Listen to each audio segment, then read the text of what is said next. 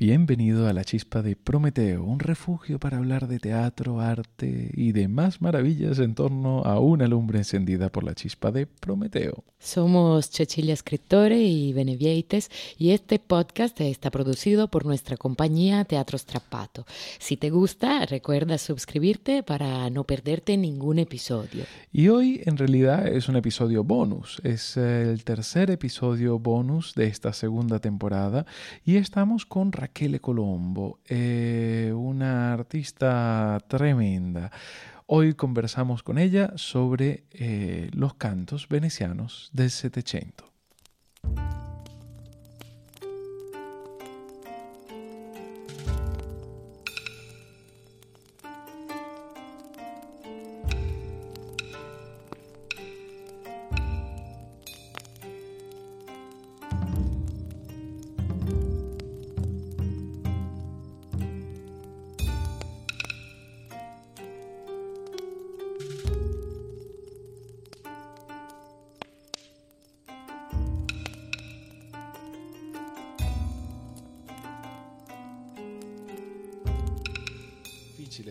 Da, da, circoscrivere. Da... Brava. e quindi raccontaci un po' chi è Rachele Colombo.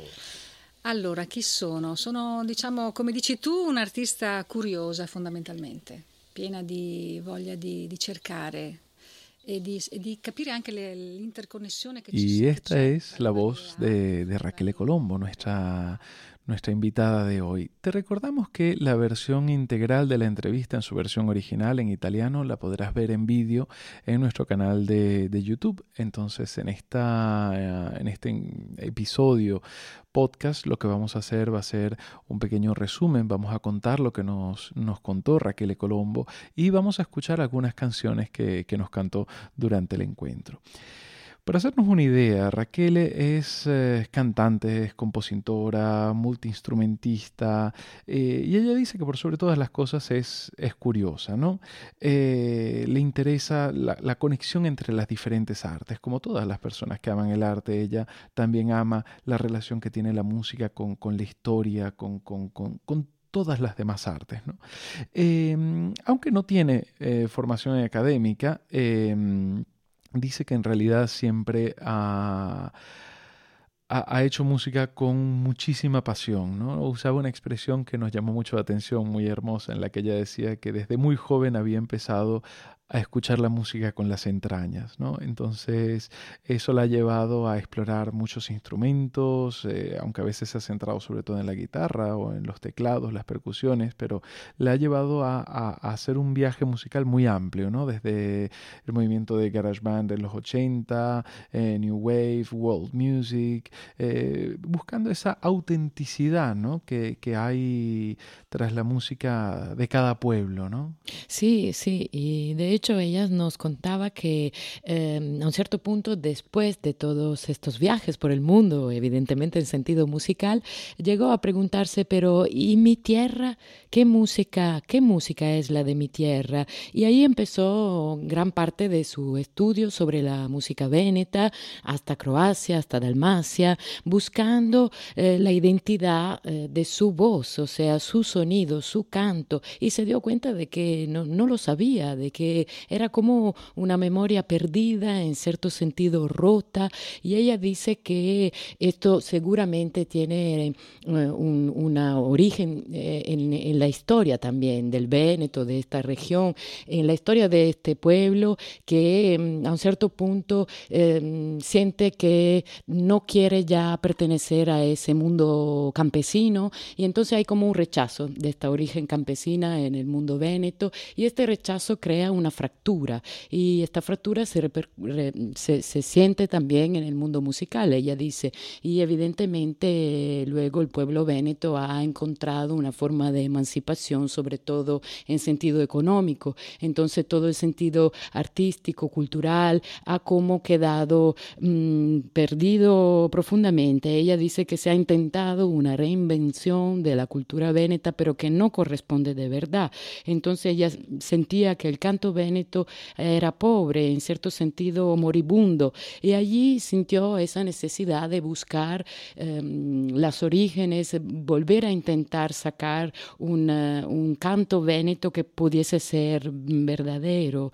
Y, empezaron proyectos muy interesantes sobre Venecia. Sí, y, y bueno, también otros muchos proyectos en general sobre la innovación ¿no? de, la, de la cultura véneta, esta relación entre Oriente y Occidente. Eh, recordamos también lo, que hemos dicho de Venecia, ¿no? Venecia ha sido siempre este gran puente entre Oriente y Occidente. Una cosa muy hermosa que, nos decía Raquel es que ella eh, había descubierto que, el sonido del Véneto era como un color que formaba parte de, la, de, la, paleta pictórica del mundo. ¿no? Es como si estaba ese color imprescindible y ausente. ¿no? Entonces, eh, su viaje fue el, viaje de reconquista de ese color. Un viaje que en realidad dice fue muy doloroso, solitario. Eh, en ocasiones se sintió pionera en este, en este sentido. Y, eh, pero en este camino encontró otros artistas. Encontró, por ejemplo, una acordeonista francesa con la que em, ha tenido la ocasión de tender puentes entre la contemporaneidad y la historia, ¿no? Eh, apoyándose en el jazz y la música renacentista, eh, creando, creando puentes ¿no? en, el tiempo y en el espacio.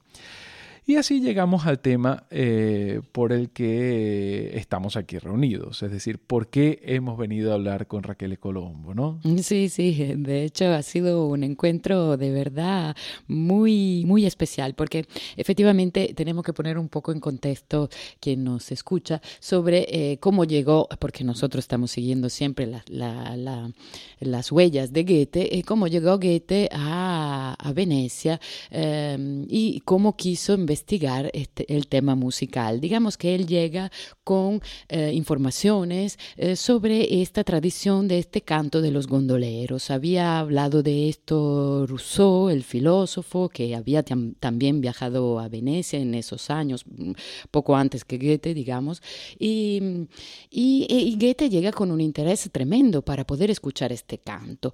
Y nosotros, evidentemente, también leyendo esto en las páginas eh, de nuestro poeta, eh, quisimos saber algo más, empezamos a investigar y allí fue donde encontramos a Raquel Colombo y encontramos todo su trabajo de investigación sobre las canciones de Battello, o sea, sería de embarcación, eh, esta canción veneciana típica. Y ella nos cuenta que en realidad el mundo veneciano musical del Setecento es, mm, como decir, un mundo un poco aparte con respecto al resto de la región, porque hay que tener presente que Venecia es en ese momento el ombligo del mundo, o sea, es el centro cultural más importante seguramente de Italia. Entonces es un lugar donde se encuentran muchísimos artistas, donde muchos músicos eh, convergen y intercambian, hay muchos uh, luthiers, o sea, es un mundo donde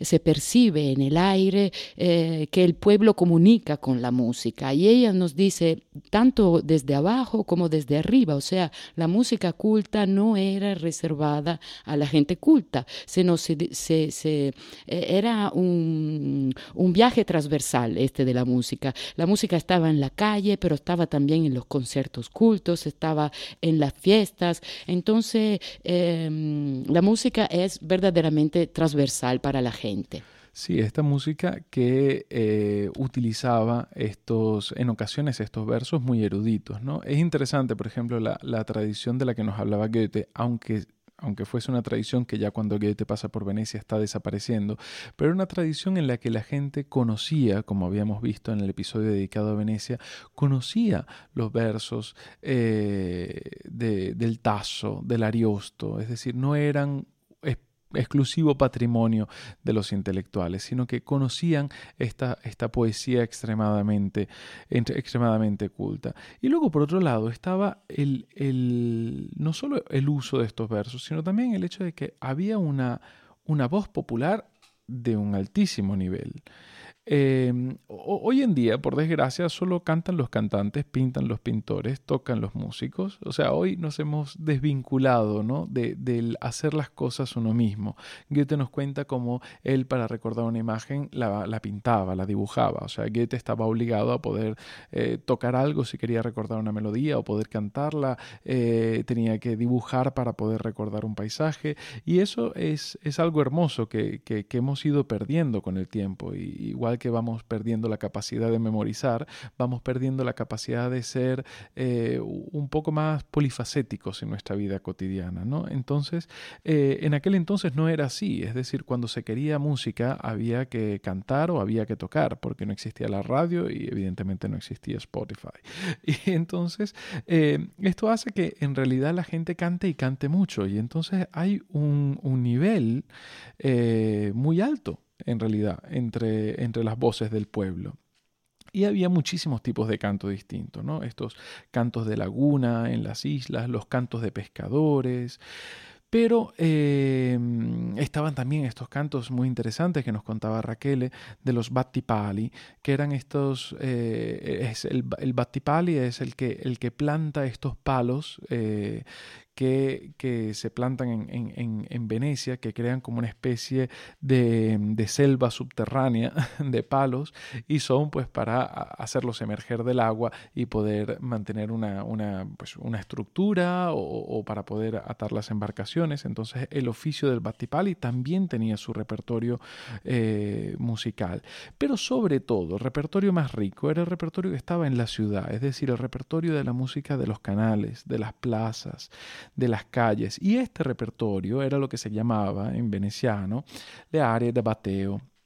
Es un repertorio evidentemente popular que se encuentra en la calle, eh, lo cantan pues las personas del pueblo, las mujeres, lo, lo, cantan pues las personas de los diferentes oficios de la ciudad, ¿no? Y, eh, y, el, y el, poder recuperar, recuperar aquel repertorio ha sido eh, posible gracias a algunos manuscritos que, manuscritos que se conservan, ¿no? Y cuando le preguntábamos quiénes eran los autores de estos, de estos textos, de estas músicas, nos decía que la gran mayoría eran anónimos, y eran anónimos en realidad porque era como un género menor, muy, muy popular e inclusive muy buenos músicos seguramente escribieron este tipo de canciones, pero no las firmaban un poco por vergüenza, ¿no? Pero eh, que, que, en realidad era música de un altísimo nivel también tenemos que ponernos en contexto. Estamos en un momento en el que la gente silbaba las áreas de las óperas, conocía aquel tipo de música, es decir, la música culta era también parte de la vida, de la vida cotidiana, ¿no? Entonces, eh, esto, esta, contaminación entre la música culta y popular en realidad la encontraremos pues, eh, eh, en toda Europa. Y en Venecia, siendo que el nivel musical era muy alto, pues evidentemente esto se veía, en, se veía repercutido en, el nivel de las melodías y de las letras. Pero ahora a mí me gustaría que empezásemos a oír una primera canción de estas que nos cantó Raquel. ¿no? Te recuerdo que si quieres eh, escuchar las canciones y verla ella como las canta y las toca, o, quieres ver la entrevista, la encontrarás en su versión original en italiano en nuestro canal de YouTube. Eh, vamos a escuchar una de estas primeras canciones, fruto de este trabajo de, investigación y recuperación. Armenia e stara mercanta de gioia tegnira in quantità tanta e averte la indiana de vicina porcelana. Chi voler comprar chi voler comprar diamanta e rubina smeralda e topazza di aspra e turchina e pietra paonazza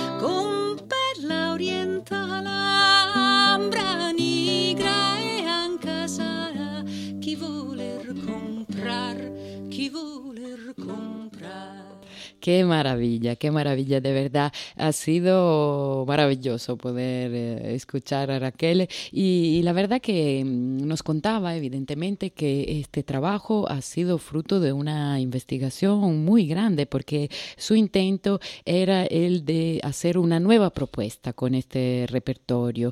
Eh, de hecho, nos contaba que ha colaborado con un etnomusicólogo que se ha dedicado a copiar todos los manuscritos para poder publicarlos y de hecho lo hicieron. Se publicó un enorme libro que, mm, que contiene todos los 500 cantos.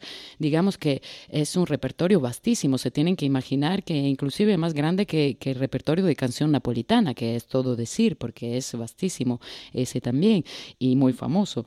Eh, y digamos que la idea de, de, ella y de su equipo fue la de reinterpretar estas canciones. Han decidido sacar de las 500 unas 42 y ha sido un trabajo larguísimo. De hecho, nos contaba que se dedicaron a esto eh, por cinco años eh, y, mm, y, nos contaba que la idea fundamental era devolverle un poco su sencillez. ¿Por qué? Porque eh, habían estado estos cantos, este repertorio, había estado interpretado sobre todo en los últimos siglos por cantantes líricos, entonces usados con con interpretación con voz impostada y mm, muchas veces acompañado por piano o clavicémbalo, todo, digamos, un marco que le daba un aspecto mucho más serio y mucho más eh, rígido en cierto sentido de lo que ella y su equipo han querido devolverle. Entonces, lo que pasaba es que muchas veces el acercamiento era solamente por parte de personas cultas, personas del oficio, quien se dedicaba ya a la música, pero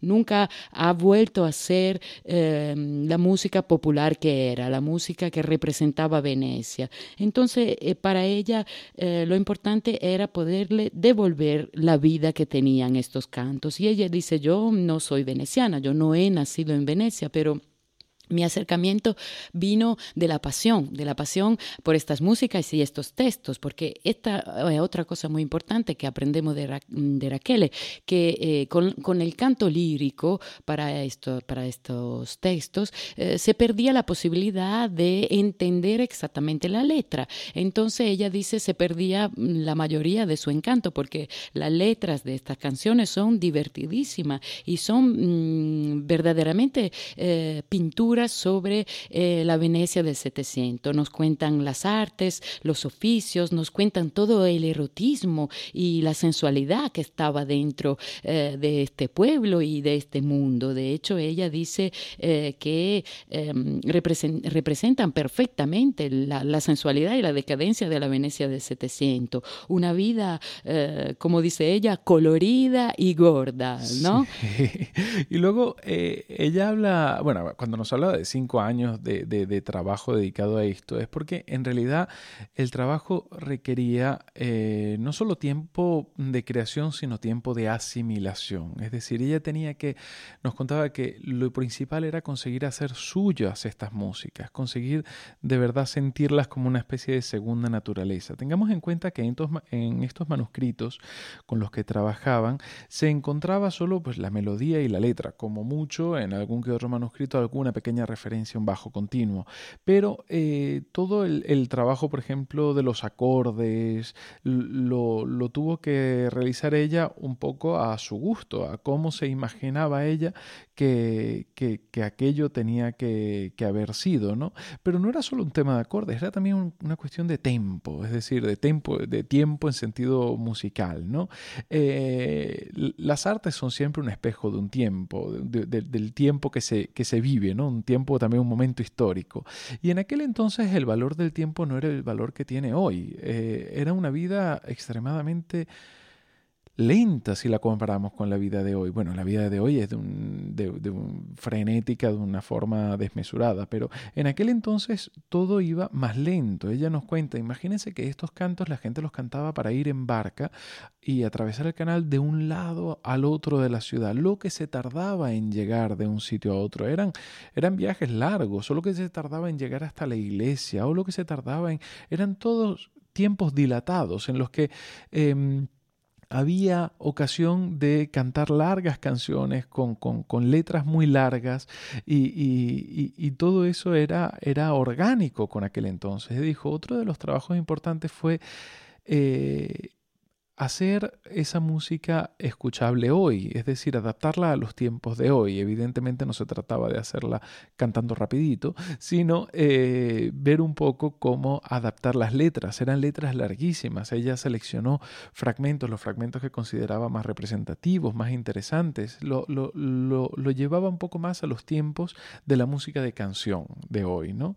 Y, y este trabajo es lo que también le llevó mucho tiempo. Esto a ella le llevó, nos cuenta, pues largos paseos por Venecia, pasó mucho tiempo caminando por allí, escuchando a la gente de allí y luego eso pues le dio grandes satisfacciones porque cuando sacó el disco, que por cierto es un maravilloso disco con dos discos y un libro de partituras porque el trabajo en realidad lo mm, lo hicieron completo, grabaron la música, prepararon las partituras con los acordes, las letras y el disco se puede encontrar en las ventas online. De todas formas, dejaremos en la descripción eh, los links para visitar la página de Raquel, su página en Spotify y en YouTube para que puedan disfrutar, la verdad, porque es un grandísimo disfrute la música de, de, esta, de esta artista.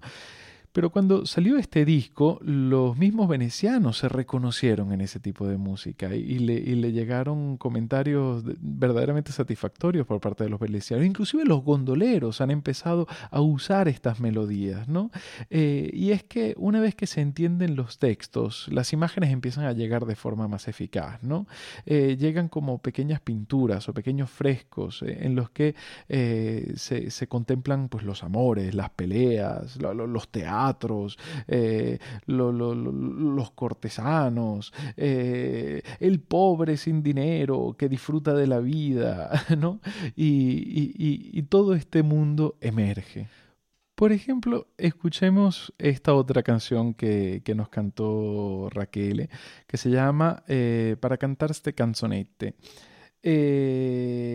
Hay, en, esta canción se narra la historia de un pretendiente enamorado, eh, enamorado de una cantante, que, le dice pues que no hay, no hay nadie como ella, ¿no? Eh, que, su voz desde la ventana eh, sale y, lo tiene completamente encantado, ¿no? que su voz es como una campanilla de plata y que a quien la escucha muere de amor, que su voz mata de amor. Per cantare ste canzonette che costuma da Bateo, fosse l'unica credeo e giustizia ognuno fa ogni volta che mi imbatto che cante qualche canzone si vendrento Attenzione, sta go incanta, sta go incanta. Attenzione, sta go incanta. Qui a oseta nove burlo, se dar sento un campaneo, un sopransi mea queo, voi come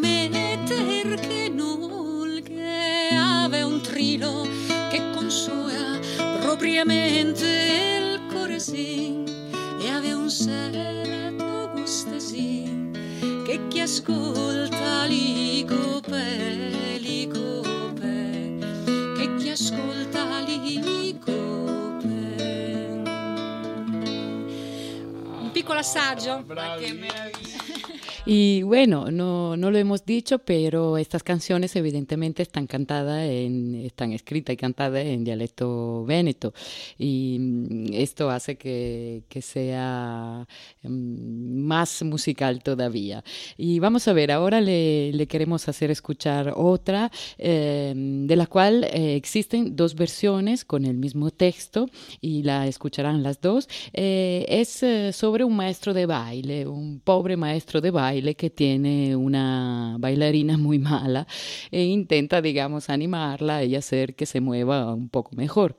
Y la cosa interesante es que en las dos versiones que oirán, eh, se puede mm, um, distinguir cómo según la melodía, según cómo venga cantada, le, da un, un, espíritu u otro. Y la verdad que, que resulta, resulta fascinante. Vamos a oírlas.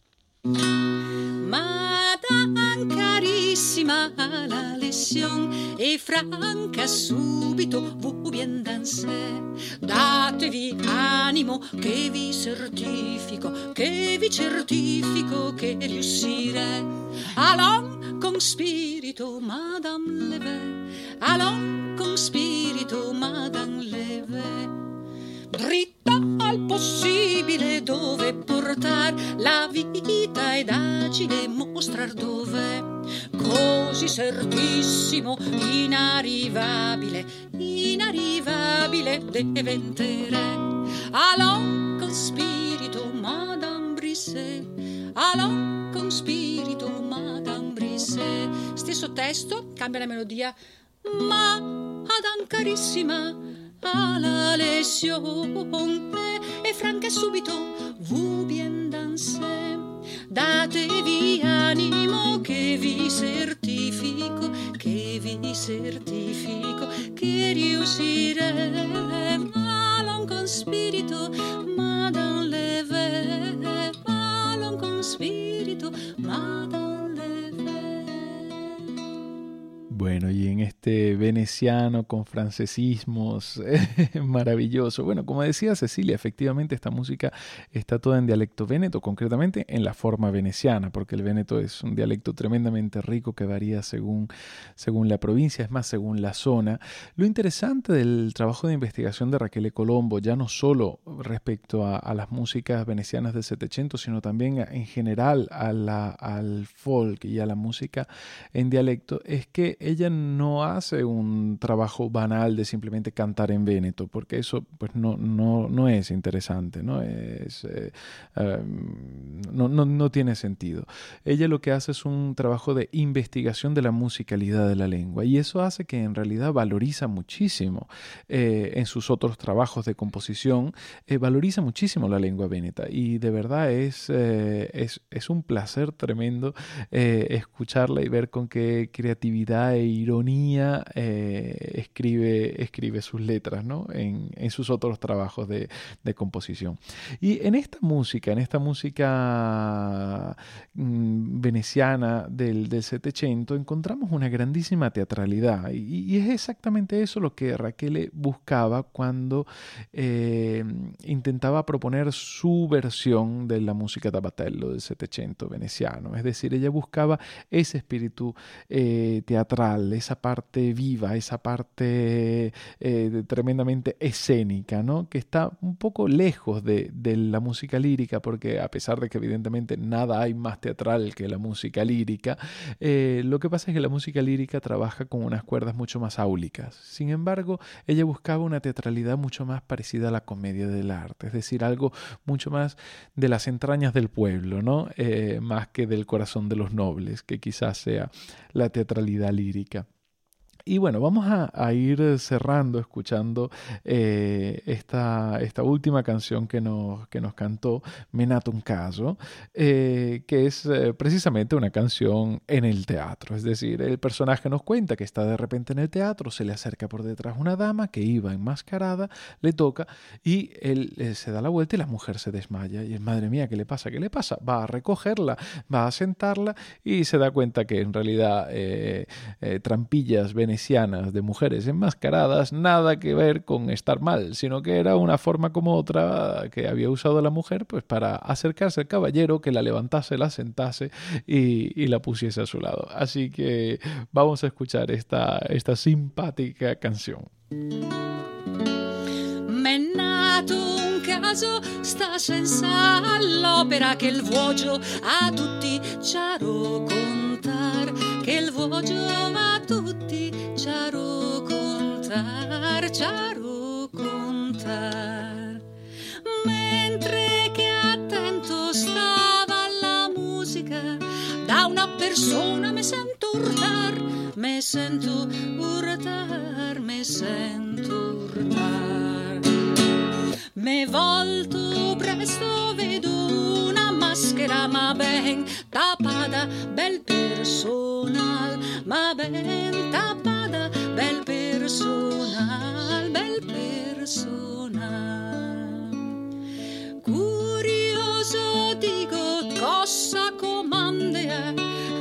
dice aiuto che me vien mal, che me vien mal, che me vien mal. Presto un palchetto provvedo subito, la incoragisso, drento la vien, la incoragisso, drento la vien, drento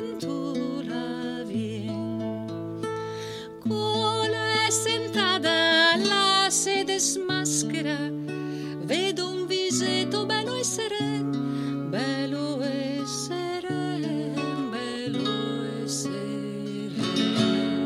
Che bella!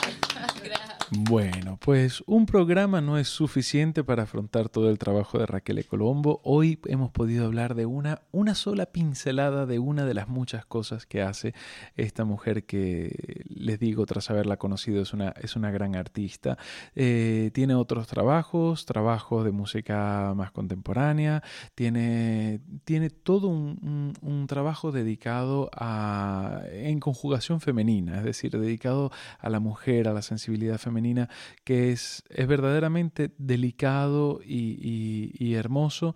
Tiene varios proyectos. Eh, lo que nosotros te recomendamos es que visites su página web, que visites su página en Spotify y descubras a esta artista tremenda que, que, que, la verdad nos regala unas cosas absolutamente maravillosas. No olvides suscribirte a nuestro podcast. Eh, este es uno de los episodios bonus, estas pequeñas sorpresas que te vamos haciendo. Eh, por otro lado, si nos quieres escribir, puedes hacerlo al info arroba teatrostrapato.com. Y como siempre esperamos que tu curiosidad te vuelva a traer a la chispa de Prometeo eh, la semana que viene. Eh, será el próximo episodio. Eh, estaremos en Ferrara. Eh, podremos conocer un poco mejor al Tasso, sobre todo. Y bueno, nos esperará allí también mucha historia y mucha poesía. Os deseamos unos días con muchas chispas y fuegos maravillosos.